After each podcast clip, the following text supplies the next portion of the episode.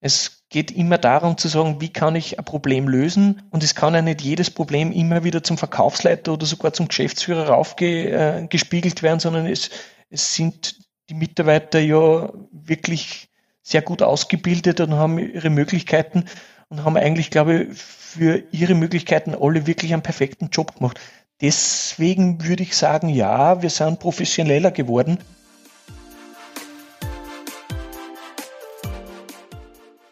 Das antwortet Otto Leodolter, Geschäftsführer von Löffler, auf die Frage, ob die Corona-Pandemie das Unternehmen zu einem noch besseren, noch professionelleren gemacht hat. Offenbar war das tatsächlich der Fall, denn das Votum der Händler fiel eindeutig aus. Löffler ist Lieferant des Jahres in der Kategorie Outdoor.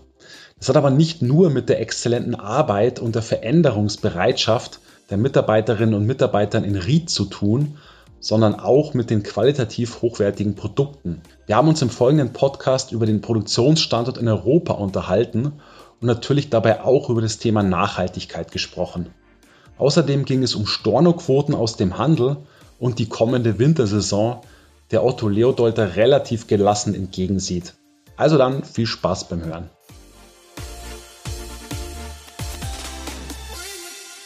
Herr Leodolter, erstmal herzlichen Glückwunsch. Ähm, ja, Löffel ist der Beste der Branche in der Kategorie Outdoor geworden. Was sagen Sie denn dazu? Ja, das hat uns natürlich sehr gefreut und wir sind auch etwas überrascht gewesen, weil ja, es ist ja, es ist nicht alltäglich, dass man einen so schönen Preis abholen kann. Wir haben uns schon eigentlich sehr gut, äh, sehr gut darüber gefreut. Also das war schon ganz toll für uns und wir sind wir sind überglücklich eigentlich über die Situation. Es war ja nicht so leicht die letzten, die letzten Jahre und es ist einfach sehr, sehr mühsam, jedes Jahr immer eine gute Leistung abzuliefern. Umso mehr freut es uns dann, wenn wir bei der SAZ da einen ordentlichen, äh, ordentliches Ranking zusammenbringen. Ja, ich meine, Sie haben ja über die vergangenen Jahre auch wirklich sehr gut abgeschnitten. Da kommen wir vielleicht auch später nochmal kurz drauf bei einer Frage. Aber man muss tatsächlich sagen, wenn man sich auch mal die Noten jetzt in den einzelnen Bewertungskategorien anschaut, dass die Händler da wirklich eigentlich in, in, fast allen wirklich sehr, sehr zufrieden sind. Jetzt würde ich Sie gerne mal fragen, ja, wie zufrieden sind Sie denn mit Ihren Mitarbeiterinnen und Mitarbeitern? Ich meine, es sind so ungefähr 200 in Ried. Es ist richtig, wir sind so um die 200 in Ried. Und wenn Sie mir jetzt so konkret fragen, wie zufrieden bin ich mit meinen Mitarbeitern, Mitarbeitern. Natürlich bin ich sehr zufrieden mit den Mitarbeitern, äh, wobei man immer auch dazu sagen muss, es, diese Leistungen, die wir da, die Sie, die Sie abfragen über die einzelnen Unternehmen, das sind ja Teamleistungen. Und äh, im Team gibt es einfach Einzelleistungen, aber im Großen und Ganzen muss das Team funktionieren. Und das funktioniert bei uns jetzt in Ried wirklich sehr, sehr gut. Und deswegen äh, bin ich auch vollen Lobs äh, für alle unsere Mitarbeiter, das ist ganz klar. Ja, was dem Handel gerade in dieser sehr unsicheren Zeit natürlich enorm wichtig ist, das ist so das partnerschaftliche Verhalten. Ähm, das betrifft so auch die Unterstützung durch den Hersteller im Tagesgeschäft. Und da hat ja Löffler, muss man auch echt sagen, in den vergangenen Jahren in unseren Lieferantenrankings immer sehr stark abgeschnitten. Und ich meine, gerade in Corona-Zeiten war und ist eben dieses partnerschaftliche Verhalten doch ja, besonders gefordert, würde ich mal sagen. Ich meine, da geht es um ganz verschiedene Dinge. Da geht es um äh, Zuverlässigkeit in Sachen Lieferungen, Nachlieferungen natürlich auch. Da geht es um Valuta. Da geht es auch um die Abwicklung von Stornos, wo es sicherlich auch mal die ein oder andere ähm, Diskussion gibt. Ähm, da geht es generell auch um Themen wie Erreichbarkeit, aber auch sicherlich auch um äh, Flexibilität, die Sie da auch an den Tag legen müssen. Da würde ich Sie gerne mal fragen, Herr Leodolter, hat diese Pandemie Löffler jetzt zu einem, ja, irgendwie noch besseren, in Anführungszeichen, vielleicht auch noch professionelleren Unternehmen gemacht? Ja, grundsätzlich durch die Pandemie, die wir, die ja mit, mit Mitte März begonnen hat, äh, sind wir natürlich hier in Ried schon das eine oder andere näher zusammengerückt, das ist klar. Äh, wir haben versucht, unsere Fachhändler ordnungsgemäß zu informieren, wie es uns geht, äh, was wir machen können, was wir nicht machen können. Für uns ist die Partnerschaft immer sehr wichtig, dass wir auch offen und ehrlich mit unseren Partnern kommunizieren. Wir können nicht alles versprechen und wir können nicht alle Wünsche erfüllen, aber im Großen und Ganzen war es für uns einfach wichtig, vom Anfang an mit unseren Fachhändlern, mit den Partnern, wie sie sie so ausdrücken, äh, ordentlich zu kommunizieren, ihnen sagen, wie es uns geht und was wir tun. Das Thema Valuta, wir haben natürlich das Thema äh, Stornos und Retouren natürlich auch am Tisch gehabt. Aber wir sind ein sehr kleines Unternehmen und man kann dann plötzlich nicht zu allem Ja und Amen sagen. Man muss immer wieder den Konsens finden. Und das ist uns, glaube ich, mit allen unseren äh, Partnern eigentlich wirklich sehr gut geglückt. Es hat jeder seine individuellen Probleme. Man muss individuell auf diese Themen eingehen und man kann eigentlich, eigentlich auch für jedes Thema eine Lösung finden. Das heißt nicht immer gleich alles zurückschicken und zusätzliche Valuta geben und zusätzliches Konto geben, sondern es geht immer wieder um die, um die, um die Lösung, die für jeden Einzelnen die richtigere ist. Und da haben wir natürlich den Vorteil, dass wir hier in Ried sitzen und dass wir heute halt einfach äh, sehr viel Personal auch bei uns in Ried sitzen haben, die auch die Möglichkeit haben, solche individuellen Lösungen auf kurzen Wege zu entscheiden. Das, glaube ich, ist das Entscheidende. Äh, und, und das macht, glaube ich, auch einen Teil der guten partnerschaftlichen Bewertung aus. Mhm. Aber würden Sie tatsächlich sagen, dass Ihr Unternehmen noch professioneller geworden ist? Weil man hat jetzt schon das Gefühl, dass sich so in der Corona-Pandemie die Spreu auch vom Weizen ein bisschen trennt. Ähm, sind, sind, Sie noch besser geworden als Unternehmen durch die Herausforderungen, die sich Ihnen da gestellt haben? Ja, auf alle Fälle, weil ich glaube, dass die Mitarbeiter, es unseren Mitarbeitern bewusst geworden ist, wie wertvoll sie sind. Und das, glaube ich, ist ein ganz ein wesentlicher Punkt für Professionalität. Es geht immer darum zu sagen, wie kann ich ein Problem lösen? Und es kann ja nicht jedes Problem immer wieder zum Verkaufsleiter oder sogar zum Geschäftsführer raufgespiegelt äh, werden, sondern es, es sind die Mitarbeiter ja wirklich sehr gut ausgebildet und haben ihre Möglichkeiten und haben eigentlich, glaube ich, für ihre Möglichkeiten alle wirklich einen perfekten Job gemacht. Deswegen würde ich sagen, ja, wir sind professioneller geworden und wir haben uns intern in unseren Strukturen einfach deutlich verbessert. Konkret, wenn Sie da vielleicht ein oder zwei Beispiele noch nennen könnten? Ja, es geht, es geht ganz konkret darum zu sagen, wie kann man äh, zusätzliche Valuta vereinbaren? Ist es immer notwendig, gleicher Valuta äh, zu vereinbaren oder kann man mit ähm, Liefersplitting in drei oder vier Liefertermine, äh, kann man da dieselbe Leistung erzielen? Und das sind einfach individuelle Entscheidungen, die der Innendienst mit dem jeweiligen Händler eigentlich äh, getroffen hat und wo wir nicht unbedingt über unsere Grenzen gegangen sind und wo auch der Händler nicht über die Grenzen hat gehen müssen. Und das, glaube ich, das sind einfach diese, diese Lösungen, die wir wirklich sehr gut immer wieder geschafft haben. Hm, okay. Was ja auch immer wieder hervorgehoben wird, auch in den Rankings, in den Bewertungen der Händler, das ist die Qualität ihrer Produkte. Und jetzt muss sich natürlich auch ihre Produktionsstandorte anschauen. Ähm, wobei ich jetzt nicht sagen möchte, dass in China keine gute Ware produziert wird, aber es ist ja schon so, dass sie fast nur in Europa produzieren, ähm, im Osten. Und es gibt ja auch eine, eine Tochterfirma in Bulgarien. Also ich glaube, 99 Prozent, glaube ich, wird im Osten produziert. Nicht im Osten, sondern in Europa produziert? Ja, in Osten, ja genau. Genau, ja. Und das eine Prozent muss ich auch dazu sagen, das ist immer wieder, das ist speziell bei den diversen Führungen, Betriebsführungen wird das immer wieder hinterfragt. Sagt, warum macht ihr 99 Prozent in Europa? Es gibt Handschuhe, es gibt halt einfach Teile, die es in Europa nicht mehr gibt. Wir, und, und das ist, wir nennen das Zukauf. Und über diesen Zukauf kommen wir halt einfach äh, auf ein Prozent unseres Umsatzes, der halt nicht in Europa äh, zu sourcen ist.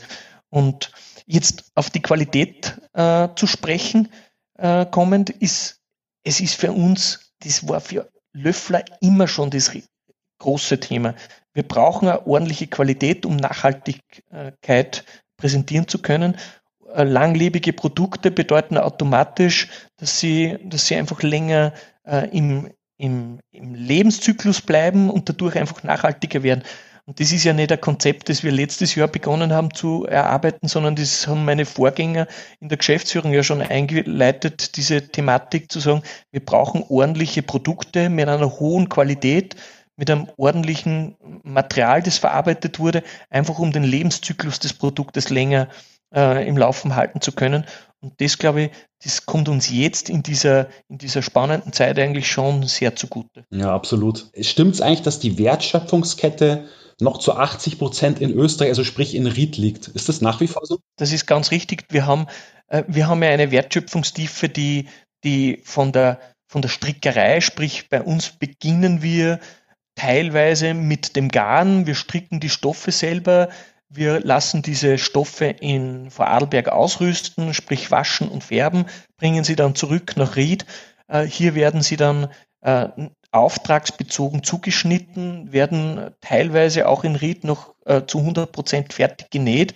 Und ein Teil, den wir heute kapazitätsmäßig in Ried nicht mehr nähen können, den lassen wir dann bei unserer Tochterfirma in Bulgarien beziehungsweise bei drei oder vier anderen Partnerfirmen in Bulgarien fertig nähen. Das heißt, wir haben das auch sehr genau gerechnet. Diese 80 Prozent Wertschöpfung in Ried, die stimmen äh, und da, dazu stehen wir auch. Okay.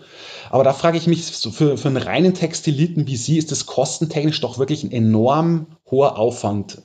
Äh, da frage ich mich auch, wie, wie können Sie das eigentlich stemmen und gibt es da nicht auch Dinge, an denen Sie dann wiederum sparen müssen? Ja, natürlich. Aber dadurch, dass wir ja nie in die Verlegenheit gekommen sind, ins Ausland äh, uns äh, zu verlagern, haben wir natürlich auch die Möglichkeit, dass wir, wir haben in den letzten 20, 25 Jahren gelernt, damit umzugehen, sparsam zu arbeiten, äh, sparsam mit unseren Materialien umzugehen. Und das auf der anderen Seite fällt uns ja das auch teilweise auf den Kopf. Äh, Mitbewerber, Marktbegleiter bieten riesengroße Kollektionen an in 100 verschiedenen Farben, sehr modern. Und da muss man natürlich auch dann Kompromisse gehen. Wir haben natürlich nicht so große Kollektionen, wir haben auch nicht so eine Farbvielfalt. Äh, und damit kann man schon sehr wohl kostensparend arbeiten. Und das haben wir, wir nicht von gestern auf heute gelernt, sondern das ist ja ein Prozess, der sich über die letzten 25 Jahre entwickelt hat. Auf der anderen Seite haben wir auch nicht diese riesengroßen Marketingbudgets, die uns, die uns dann, äh, die, die, dem, die der Partnerschaft alles ermöglichen. Das funktioniert halt bei uns nicht. Wir, wir haben sehr konzentriert Marketingaktivitäten, die wir mit wirklich äh, guten Partnern eigentlich auch umsetzen aber wir haben halt auch nicht ein Füllhorn, das endlos gefüllt ist. Ja, verstehe. Aber man muss schon sagen, die Lohnkosten, die es so in Europa gibt und natürlich auch in Osteuropa, sind auch trotzdem noch um ein Vielfaches höher als die in Asien, oder? Also ich glaube, das ist ja. Das ist unbestritten. Wir haben da auch klare Statistiken. Äh, es geht von 1 zu 10 bis 1 zu 50, äh, was die Lohnkosten betrifft. Äh, das bildlich dargestellt bedeutet, eine Mitarbeiterin in Ried oder ein Mitarbeiter in Ried wird durch 50 Mitarbeiter in Bangladesch oder in Asien ähm, äh, ersetzt. Das ist unvorstellbar, wenn man sich das so bildlich vorstellt.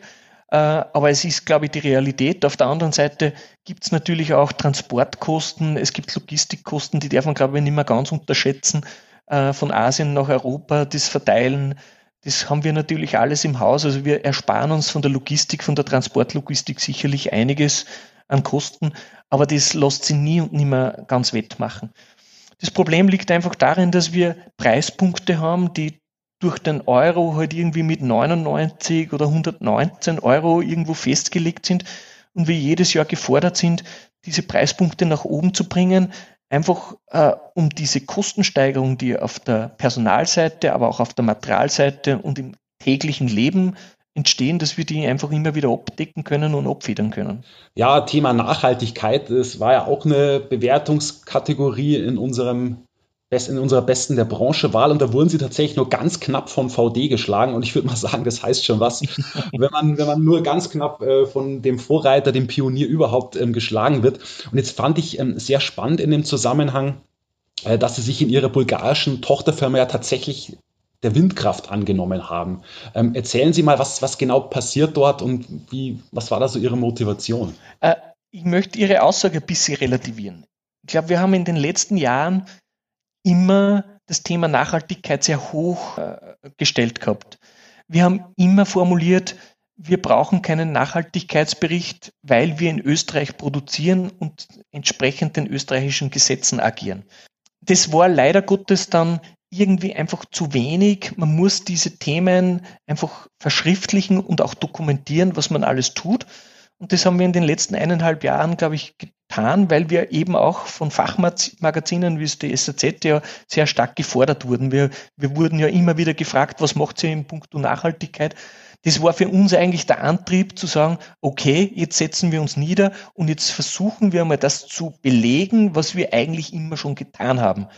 Und daraus ist ein 160-seitiges äh, Dokument entstanden mit sehr, sehr vielen ehrlichen und sehr vielen äh, nachvollziehbaren Themen, äh, die uns, glaube ich, jetzt jetzt eigentlich äh, auf einen Status bringen, wo wir unserer Meinung schon viele Jahre waren. Äh, das zum einen. Äh, wir haben, wir haben sicherlich in diesem Nachhaltigkeitsbericht auch sehr viel gelernt. Es geht ja nicht nur um die Produktion, sondern es geht auch um die Mitarbeiter, es geht um Materialien. Es, es ist ja ein Gesamtbild äh, der Nachhaltigkeit zu zeichnen. Und das haben wir jetzt, glaube ich, sehr schön abgebildet äh, in unserem Nachhaltigkeitsbericht und auf den sind wir schon sehr stolz. Wenn Sie jetzt uns auf das Thema Bulgarien äh, ansprechen, dann muss ich Ihnen Folgendes sagen. Wir sind in Österreich mit Ausnahme von unseren Firmen-PKWs sowieso CO2-neutral. Wir haben eine Geothermie als Heizung, die null äh, CO2-Ausstoß organisiert. Wir haben einen Ökostrom, der null äh, CO2-Ausstoß verursacht. Das heißt, wir sind in Ried mit Ausnahme, mit Einschränkungen unserer Firmen-PKWs, die leider Gottes halt noch mit Diesel oder Benzin fahren, äh, sind wir mal sowieso CO2-neutral von der Produktion her. Das ist uns in Bulgarien noch nicht ganz gelungen, weil in Bulgarien haben wir ein altes Firmengebäude. Äh, wir, wir, sind gerade dabei, ein neues zu, zu entwickeln. Das heißt, wir sind mit dem Rohbau fertig. Wir planen, dass wir eigentlich im März in dieses neue Gebäude umsiedeln. Plötzlich haben wir die Möglichkeit, nicht mehr mit Holz und Kohle zu heizen, sondern wir können auf elektrische äh, Energie umstellen. Äh, wir haben dort eigentlich auch ein vernünftiges Energiemanagement äh, geplant, haben aber auch lernen müssen, dass Bulgarien zum Beispiel noch gar keinen Ökostrom anbietet. Das heißt, wir müssen äh, Strom, nicht ganz sauberen Strom für unsere Heizung, für unsere Stromversorgung einkaufen und um den äh, letztendlich dann in eine CO2-neutrale äh, Situation zu bringen, haben wir dann entschieden, ein Windkraftprojekt in Bulgarien zu sponsern, nicht zu sponsern, sondern eigentlich Zertifikate zu kaufen, einfach um im Land, in dem wir diese CO2-Ausstoß verursachen, auch den zu neutralisieren. Das war mir ein persönliches Anliegen. Wir sind schon seit vielen Jahren in Bulgarien unterwegs. Bulgarien ist ein tolles Land. Es ist leider Gottes das ärmste EU-Land, aber wir versuchen halt mit mit vernünftigen äh, Löhnen, mit einem ordentlichen Firmengebäude und dann eben mit Maßnahmen wie eben dieses Windkraftwerk äh, einfach dort den, nächsten Schritt in die Zukunft auch für Bulgarien zu machen. Okay, und Sie haben es vorhin angesprochen, Sie produzieren äh, klimaneutral in Ried an Ihrem Firmenstandort. Ähm, wie, wie weit sind Sie da schon, beziehungsweise kann das noch, es noch weitergehen? Es gibt ja immer diesen schönen Begriff der Klimapositivität. Was, was sind da so die weiteren Schritte, die Sie da noch gehen können in Ried?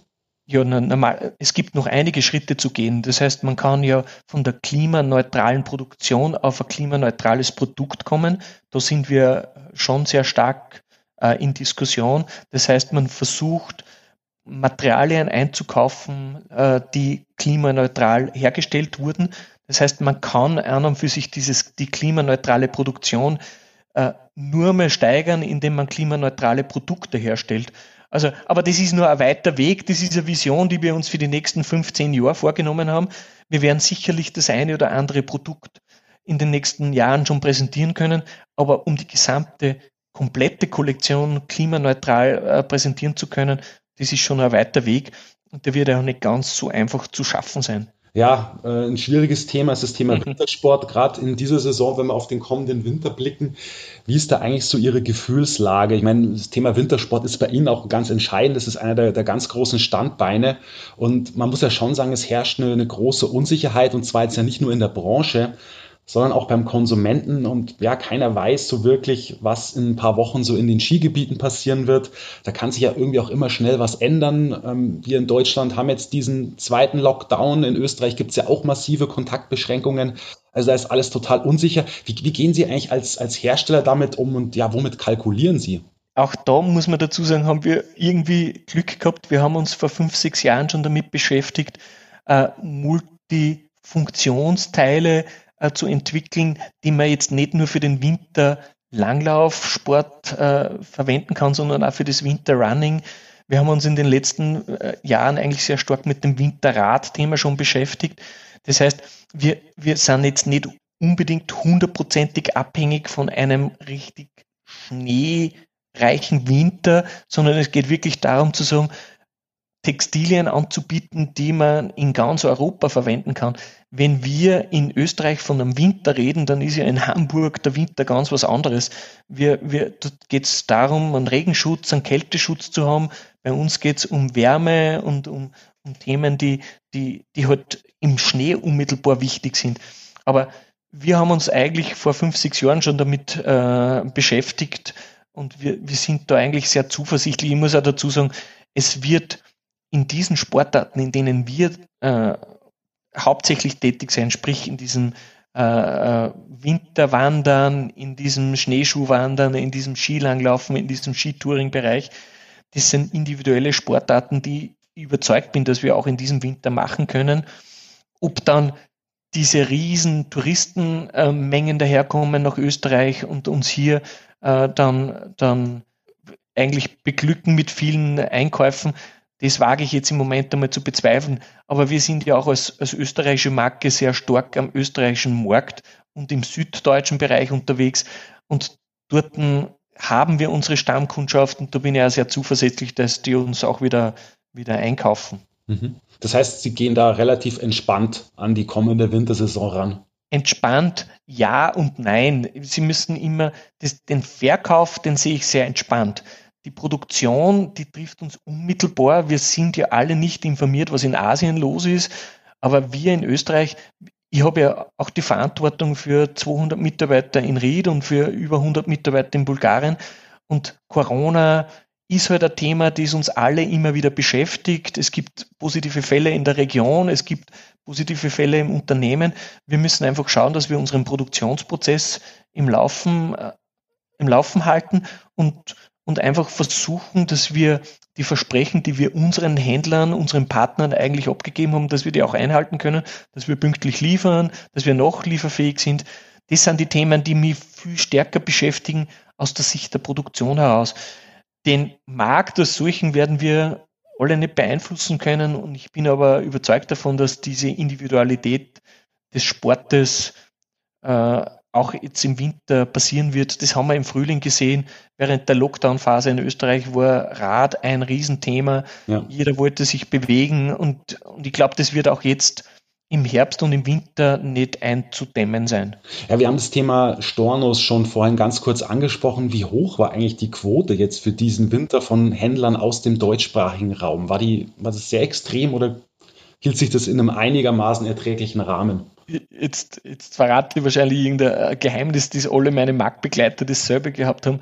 Wir haben natürlich im Frühling bei der ersten Lockdown-Phase natürlich unsere Budgets überarbeitet und haben gesagt, mindestens 30 Prozent der, der, der Orders werden sicher nicht abgenommen. So haben wir irgendwie geplant. Wir haben dann aber gesehen, dass eigentlich im Frühling und im Sommer der Fachhandel zu 100 Prozent abgenommen hat. Äh, natürlich mit Varianten. Wir haben ein bisschen später ausgeliefert, wir haben Teile ausgeliefert und, und, und. Und wir haben auch jetzt festgestellt, mit alle Gespräche, die wir mit unseren Partnern führen, sagen, äh, bitte liefert, wir brauchen die Sachen. Äh, es gibt null Stornos, jetzt muss ich auf Holz klopfen, weil das ist einfach eigentlich schon unglaublich, weil es ganz atypisch, glaube ich, jetzt im Moment für viele andere Branchen ist. Wenn man die Modebranche horcht, was dort abgeht, der Sport, unser Sport, unsere Artikel sind eigentlich sehr positiv bewertet und wir haben alles ausliefern können, was bei uns bestellt wurde. Wir sind auch in einer sehr, sehr guten Nachliefersituation im Moment schon drinnen. Und wir hoffen, dass der zweite Lockdown jetzt diese Situation nicht allzu stark einbremst. Mhm. Aber das ist wirklich erstaunlich, dass dann die Stornoquote gen Null war. Wie, wie erklären Sie sich das? Weil man dachte eigentlich auch schon, dass die Händler mit auch natürlich verständlicherweise mit einer gewissen Unsicherheit auf den kommenden Winter blicken. Und man muss ja auch sagen, dass es, äh, die, dass es Wintersporttextilien in den letzten Jahren im Markt unheimlich schwer äh, gehabt haben, eben in erster Linie wegen der schneearmen Winter. Ähm, wie erklären Sie sich, dass diese Stornoquote dann so, so gut wie gar nicht vorhanden ist? Ich glaube, dass das die Ursache im letzten schlechten Winter hat. Wir haben für unsere Verhältnisse, also aus Löffler Sicht, einen sehr schlechten Winter letztes Jahr gehabt. Die Händler haben sehr vorsichtig eingekauft. Die haben letzten Winter äh, eigentlich wirklich sehr vorsichtig und verhalten eingekauft. Die haben ein, ein deutliches Minus in der Vororder für den aktuellen Winter gehabt. Und jetzt glaube ich schon, dass die Händler trotzdem aus der Sommersaison gelernt haben und dass sie auch merken, dass der Kunde Sportartikel sucht und äh, darauf hinzuschließen, jetzt zu sagen, okay, äh, warum soll ich was stornieren? Der Kunde kommt, der Kunde kauft ein. Und äh, ich glaube, das war einer der wesentlichen Gründe, dass die Händler glücklicherweise sehr verhalten bei uns für den, für den kommenden Winter sehr verhalten bestellt haben aufgrund des letzten schlechten Winters. Und jetzt sehen sie aber trotzdem, dass sie überall schon Teile verkauft haben, dass eigentlich der Konsument sportwillig ist. Und ich glaube, das äh, führt dazu, dass sie alle die Bestellungen auch abrufen. Ja, ich hoffe mal, dass die letzte Frage, die ich Ihnen gerne stellen würde, jetzt nicht zu äh, schwarzmalerisch ist. Äh, ich bin mal gespannt, was Sie darauf antworten. Und zwar ist es ja schon so, also wir haben jetzt einmal die Corona-Pandemie, dann haben wir natürlich den Klimawandel, einhergehend natürlich dann auch schneeärmere Winter. Und mir hat ein Hersteller mal vor nicht allzu langer Zeit gesagt, er sei sich sicher, dass in fünf oder zehn Jahren unterhalb von 1500 oder auch 2000 Metern Höhe kein Wintersport mehr betrieben werden kann. Ähm, das hieße ja, dass wir den Gelegenheitssportler mehr oder weniger verlieren würden. Ja? Jetzt sind Sie natürlich in der glücklichen Lage, Sie haben es vorher angesprochen, nicht zu sehr vom Wintersportgeschäft abhängig zu sein mit Ihren Standbeinen Running, Bike und, und Outdoor. Aber dennoch die Frage, ähm, ja, wie sieht denn so Ihre Strategie in Richtung Wintersport aus oder, oder sehen Sie dessen Zukunft auch gar nicht so schwarz, wie jetzt gerade dargestellt? Na, ich glaube, ich bin jetzt einmal grundsätzlich kein kein Klimawandelverweigerer. Ich glaube, wir, wir sind alle, wir sind uns alle bewusst, dass der Klimawandel vonstatten geht und wir als Löffler leisten unseren Beitrag, diesen Klimawandel so weit wie möglich äh, zu verlangsamen. Es kann nur funktionieren, wenn alle gemeinsam zusammenhelfen. Auf der anderen Seite muss man als Unternehmen, äh, wie wir es eines sind, natürlich Exit-Strategien suchen und wir haben natürlich mit Bike, mit Outdoor, mit Wandern haben wir schon sehr, sehr gute Standbeine, die uns die eine oder andere Schwäche äh, im Wintersport eigentlich abfedert. Für uns ist Unterwäsche, die warme Unterwäsche, das sind richtig wichtige Themen für unser Unternehmen. Und so gesehen hoffe ich schon sehr stark auf einen ordentlichen Winter, äh, auf einen kalten Winter, der ja auch in Zeiten des Klimawandels immer wieder noch passieren wird. Mhm. Wie wird der Wintersport in zehn Jahren ausschauen? Ich befürchte, dass die warmen Winter mehr werden. Da bin ich ganz stark davon überzeugt. Aber ich bin auch davon überzeugt, dass die, die Menschen alternative Sportarten suchen werden und das alternativen Sportarten im Rad, im Winterrunning, im Fitnessbereich generell eigentlich schon sehr viel Potenzial geben. Und so gesehen bin ich schon wieder auch zuversichtlich, dass wir unsere Nischen auch zukünftig haben werden wo wir unsere Sporttextilien äh, verkaufen können. Okay. Das heißt aber, dann sehen Sie aber auch gar nicht so schwarz jetzt für das Thema Wintersport. Oder, oder ich frage Sie gerne mal direkt, ähm, ist diese These, die dieser Hersteller da geäußert hat, dass eben in fünf Jahren, möglicherweise schon in fünf Jahren, unterhalb von 1500, 2000 Metern nichts mehr gemacht werden kann, was jetzt so den, den klassischen Wintersport anbelangt. Also er spricht natürlich in erster Linie von Skifahren. Ja, eben genau ist das, ja, ich meine, es gibt noch, gibt noch sehr, sehr viel anderes als, als Skifahren, muss man auch dazu sagen. Aber gut, ja. wenn unter, unterhalb von 1500 Metern nichts passiert, kann ich auch, kann ich auch nicht rodeln gehen. Also, ähm, wir wissen schon, dass der Kaufimpuls für die Winter, für Winterartikel mit dem ersten Schnee kommt. Das wissen wir. Immer wieder, wenn es in München, äh, in Stuttgart einmal einen, einen ersten Schneefall gibt, dann kommt der Kaufimpuls und dann sind alle überrascht, dass der Winter wieder kommt. Äh, das, das merken wir schon. Und dieser Kaufimpuls, der wird sicherlich abgehen in der Zukunft. Es wird sicherlich schwieriger werden, die Leute zu motivieren, warme Textilien für den Winter einzukaufen. Also es wird sich schon was verändern. Da bin ich überzeugt davon. Ich will diese These nicht bestätigen oder auch nicht dagegen sprechen, zu sagen, ob das jetzt in fünf oder in zehn Jahren kein Winter äh, mehr gibt. Die, der, der, These, da habe ich mich zu wenig damit beschäftigt. Äh, aber ich glaube, dass, dass es dass es sich verändern wird, da sind wir uns alle einig. Und ich würde nur mal sagen, wir, wir bei Löffler sehen das, sehen das schon sehr kritisch und deswegen versuchen wir auch wirklich in eine CO2-neutrale Produktion zu kommen, um, um letztendlich unseren Beitrag für, für, für, die, für den Klimaschutz zu bringen. Und dies mit einer österreichischen Produktion oder mit einer europäischen Produktion äh, zu schaffen, ich denke, das ist eine gute Leistung und das wird auch ein entsprechendes äh, Werbeinstrument sein, das Konsumenten motiviert, unsere Teile zu kaufen. Ja. ja, das ist doch ein schönes Schlusswort gewesen, Herr Leodolter. Äh, da sage ich vielen Dank für das Gespräch, für Ihre Zeit. Ja, machen Sie mit Ihrer Marke weiter so wie bisher. Ich meine, der Handel hat damit offenbar sehr viel Freude und ja, wünsche natürlich auch eine erfolgreiche Wintersaison. Alles Gute. Ja, recht herzlichen Dank. Ich hoffe, es hat gepasst. Wir haben ein gutes Gespräch geführt, waren tolle Fragen. Also alles perfekt.